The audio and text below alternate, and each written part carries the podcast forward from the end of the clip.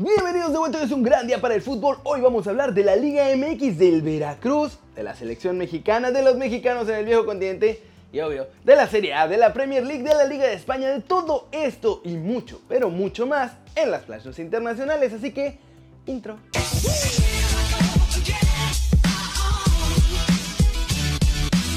Arranquemos con la nota One Fútbol del día y es sobre los partidos de este viernes en la Liga MX, muchachos, porque pasó un milagro inesperado. Mi Atlas ganó, ganó, ganó. Así es, los rojinegros se enfrentaron este viernes por la noche ante uno de los mejores equipos del torneo, los Gallos del Querétaro, y en el Jalisco nos hicimos respetar porque nuestra casa y con nuestra gente se nos respeta. Y ganamos 2 a 0. Los anotadores de este partido fueron Alexis Pérez, que fue autogol, y Facundo Barceló marcó el segundo tanto. Tras este resultado, mis zorritos están en la posición número 6 temporalmente, por lo que seguimos soñando con estar en la liguilla. Y el Querétaro cayó momentáneamente hasta el cuarto lugar, aunque aún puede bajar más dependiendo los resultados de este sábado. En el otro partido de la noche también hubo sorpresa y es que el Puebla de la Franja rompió todas las quinielas muchachos ganándole a la Fiera por marcador de dos goles contra uno en el partido disputado en el Cuauhtémoc.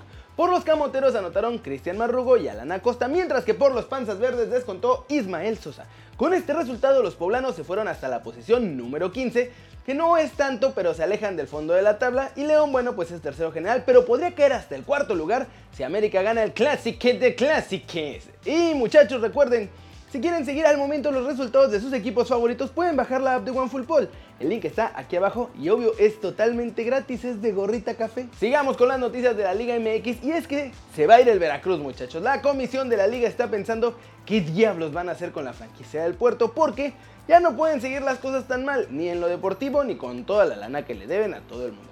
Y es que en el nuevo reglamento de la liga de todos nosotros está estipulado que en caso de descender otra vez los tiburones rojos del Veracruz tendrían que pagar ahora 20 millones de dólares si se quieren quedar en primera.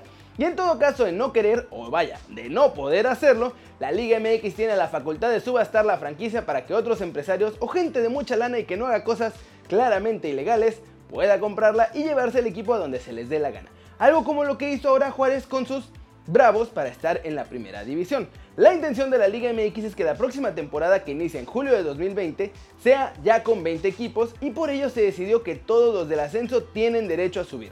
Después de que ya sean 20 equipos, la Liga MX maneja dos opciones. La primera es que ya se acabe eso de pagar para quedarse, o sea, que ya haya descenso y ascenso normal y no porque tengan lana se salven de irse al ascenso MX. La segunda es que no haya ni ascensos ni descensos por unos 4 años para que los equipos chiquitos puedan armar sus proyectos deportivos y les permitan realmente ser competitivos sin la presión de descender. Y entonces ya después volver al sistema de ascenso y descenso normal de toda la vida. La verdad yo creo que lo que deben hacer es ya volver al ascenso y descenso normal, quitarle el Veracruz a Fidel Curi y dejarnos de tonterías porque eso de que no haya descensos reales no nos ha servido para absolutamente nada. ¿Ustedes qué piensan? Y ahora noticias del Tri. El Tata Martino ayer les dio la convocatoria para el partido ante Trinidad y Tobago lleno de chavitos. Pero hoy hay más buenas noticias que seguramente pasaron porque nuestro DT las anda pidiendo. Y es que han anunciado en redes sociales que México enfrentará dos duelos frente a la selección argentina sub-23. El primero de ellos el 12 de octubre en el Estadio Olímpico Benito Juárez y el segundo en el Estadio Hidalgo el 15 de octubre. Y ustedes dirán, ¿Pero por qué a la sub-23? Pues porque el Tata está previendo dos frentes para el futuro. El primero, es obvio que los chavos se preparen para el preolímpico y ojalá para los olímpicos de Tokio, pero el segundo es porque no quiere esperar hasta que lleguen a la mayor para poder foguearse con selecciones de mucho mayor nivel, ya que quiere que desde antes tengan experiencia en este tipo de duelos y no lleguen todos nerviositos cuando se enfrenten a los primeros equipos de países mucho más competentes. Pero no solo eso muchachos, también la selección mexicana mayor tendrá un gran rival para la fecha FIFA de marzo del próximo año. Pues se trata de una potencia. La negociación sería para que jueguen en Estados Unidos, sorpresa, sorpresa, pero el rival sería Holanda y ya está todo muy avanzado, toda vez que en ese mismo periodo se va a jugar la final de la Nations League y la naranja mecánica parece que no va a llegar. Así que el Tata sigue trabajando desde el interior de la selección para que ahora sí vayamos fogueándonos contra rivales importantes y encontrando debilidades, aprendiendo a corregirlas y con todo en la mira para Qatar 2022. ¿Cómo la ven? Y vamos muchachos con el resumen de los mexicanos en Europa este sábado que estuvo pues bien y mal para nuestros chavos porque hubo buenos resultados pero no tuvieron mucho impacto. Para empezar Raúl Jiménez jugó como titular pero fue sustituido al minuto 80 cuando Nuno Espíritu Santo lo sacó para meter a Patrick Cutrone al terreno de juego y los Wolves ganaron su primer partido de la temporada en esta Premier League 2 a 0 ante el Watford. La mala noticia es que Raúl no pudo marcar gol, con lo que llegó a 226 minutos sin poder hacerlo, o sea, un mes completito. El próximo duelo de los Wolves será el próximo jueves 3 de octubre, cuando el conjunto inglés visite Turquía para enfrentar al Besiktas en la segunda fecha de la Europa League. En Holanda hubo sorpresa, pues Edson Álvarez salió a la banca y no jugó ni un solo minuto en el triunfo del Ajax 2-0 sobre el Groningen. La razón podría ser que Eric Tenac guardó al mexicano para tenerlo fresco para el partido de Champions ante Valencia el próximo miércoles. Pero sí fue una situación extraña, pues el Machín había estado dando buenos resultados en el medio campo del cuadro holandés. Y en España hubo derby madrileño que terminó 0-0. Y aquí si no hubo ninguna sorpresa, pues Simeone volvió a dejar en la banca al más guapo de todos nosotros, Solo porque sí, Héctor Herrera está ahí, casi nunca juega y a estas alturas ya comenzamos a preguntarnos para qué lo convenció de ir a los colchoneros si le iba a tener relegado a la banca todo el tiempo.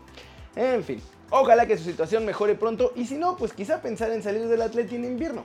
Así que ahí está muchachos, un partido acabó 0-0, los otros dos fueron triunfos de los clubes donde juegan nuestros chavos, pero esta vez no estuvieron o no hicieron diferencia alguna en los resultados, por lo que yo calificaría esta semana como flojita para los mexicanos allá en el viejo continente. Las news, Juventus superó sin forzar la máquina al Spal 2-0 este sábado con goles de Miralem Pjanic y de Cristiano Ronaldo en partido que abrió el telón de la sexta fecha de la Serie A, cuyo liderato lo ocupa el Inter de Milán, que además sigue invicto, ganando 6 de sus 6 partidos que ha iniciado esta temporada en Italia. Los de Conte vencieron hoy a la Sampdoria 3-1 con goles de Gagliardini, Sensi y de Alexis Sánchez. Ousmane Dembélé volvió a lesionarse este sábado y se convirtió en baja de último momento para el partido que tuvieron Barcelona contra Getafe por molestias musculares. El Bayern de Múnich tomó el liderato de la Bundesliga al derrotar a domicilio 2 a 3 al colista Paderborn con goles de Coutinho, Gnabry y Lewandowski. Mientras tanto, Leipzig fue sorprendido en su casa por el Schalke 0-4 y cayó 3-1 ante los visitantes, gracias a los goles de Sané, Harit y Matondo.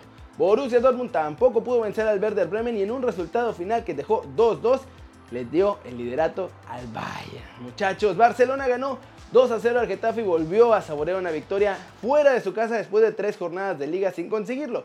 Luis Suárez y Junior Firpo marcaron los goles blaugrana. El Atlético de Madrid, como ya les había contado, empataron sin goles en el derby de la capital española en un partido que no tuvo tantas emociones y que mantiene a los merengues en la cima de la Liga Santander, pero con el Barcelona ahí pisándole los talones. Y ahora sí, vamos con todo el resumen de la Premier League porque está bien cerrada para todos muchachos excepto para el Liverpool. El Manchester City sigue a la casa de los Reds de hecho en esta Premier League y el conjunto dirigido por Pep Guardiola sufrió bastante para conquistar Goodison Park ante un Everton que luchó hasta el final, pero pues que terminó cayendo 3-1 a causa de los goles de Sterling, Mares y el Kun Agüero.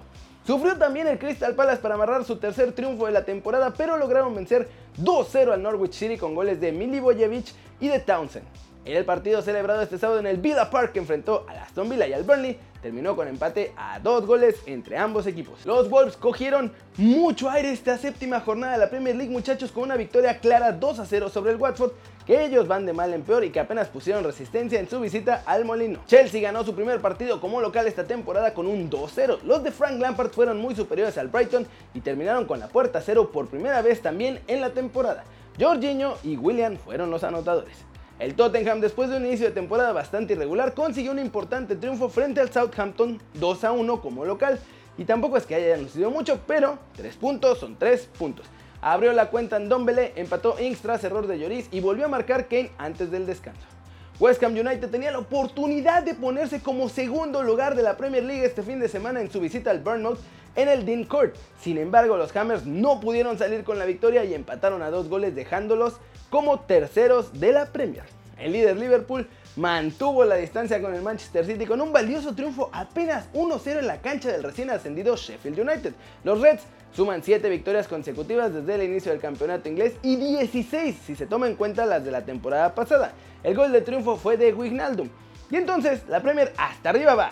Liverpool de líder con 21 puntos, Manchester en segundo con 16 y West Ham en tercero con 12. Tottenham y Leicester, cuarto y quinto, tienen 11 puntitos. Y con eso muchachos, terminamos el video de hoy. Muchas gracias por verlo, denle like si les gustó, métanle el zambombazo durísimo, esa manita para arriba si así lo desean. Suscríbanse al canal si no lo han hecho, ¿qué están esperando? Este va a ser su nuevo canal favorito en YouTube. Denle click a esa campanita para que hagan marca personal a los videos que salen aquí cada día. Yo soy Kerry Ruiz y como siempre, nos vemos la próxima. Chao, chao.